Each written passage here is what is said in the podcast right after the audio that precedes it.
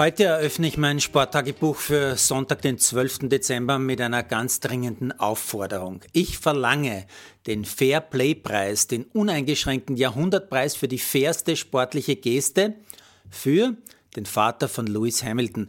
Äh, es war in der Formel 1 Übertragung nur im Hintergrund zu sehen, aber ich hab's gesehen. Papa Hamilton ist zum Max und dann auch zum Papa Verstappen gegangen und hat ihnen ausdrücklich ausführlich gratuliert. Das hätte ich nach diesem Formel 1 Rennen niemals geschafft. Wäre ich einer aus dem Hamilton-Clan, ich würde keinem Bullen mehr die Hand reichen.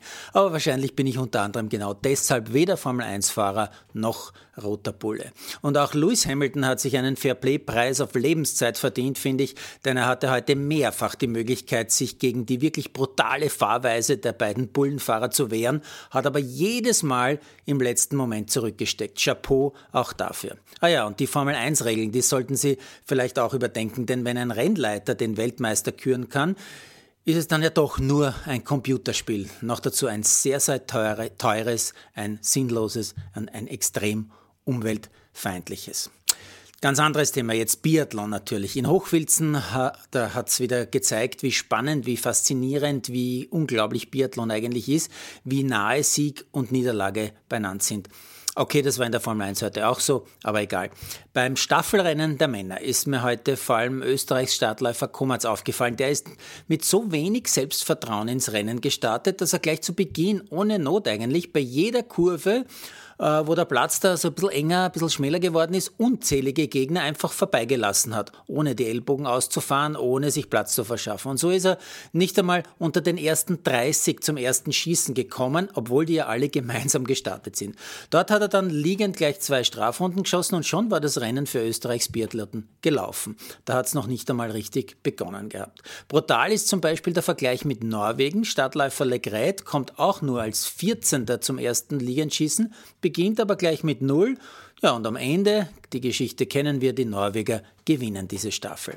Beim ORF dürfte man übrigens einen Wahrsager im Team haben, denn dort hat man anstelle des äh, Biathlons im eigenen Land in Hochfilzen äh, zunächst einmal ewig lang Super-G der Damen übertragen, dann auch noch Rodel-Interviews und Skicross hat man auch gespielt und ist erst dann in die Staffel eingestiegen, als das Rennen längst entschieden war.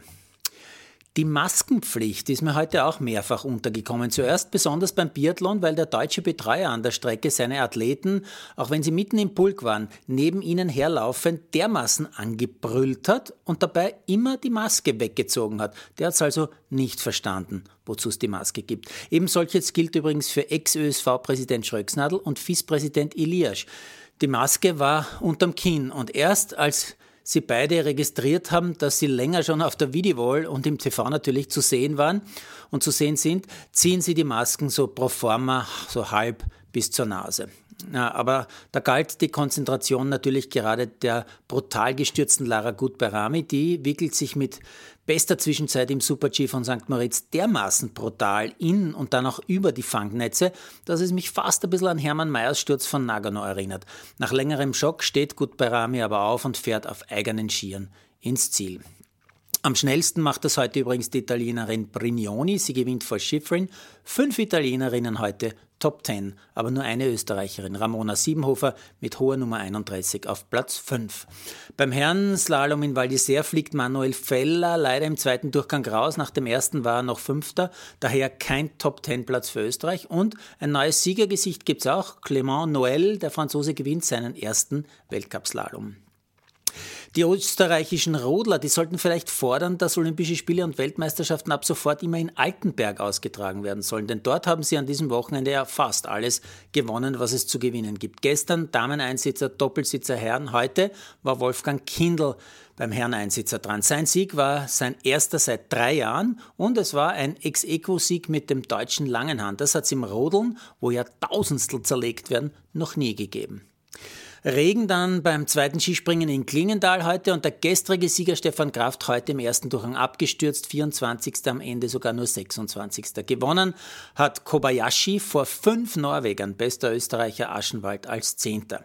Ja, aufgefallen ist mir heute auch noch der 20. Weltcupsieg eines 41-jährigen Wintersportlers. Andreas Bromecker, geboren im November 1980, zweifacher Snowboard-Weltmeister, hat heute in Russland seinen 20. Snowboard-Parallelslalom gewonnen. Chapeau. Ja, und dass Rapid heute gegen Andi Herzogs Admira 2-1 gewonnen hat, weiß eh schon jeder, dass die Rapidler aber mit 21 Punkten Rückstand auf den Tabellenführer in die Weihnachtsfeiern gehen. Ja, das will in Hütteldorf sicher keiner wissen, ist aber Tatsache. Aber das mit den Tatsachen, das wollen hierzulande ja viele momentan nicht wahrhaben.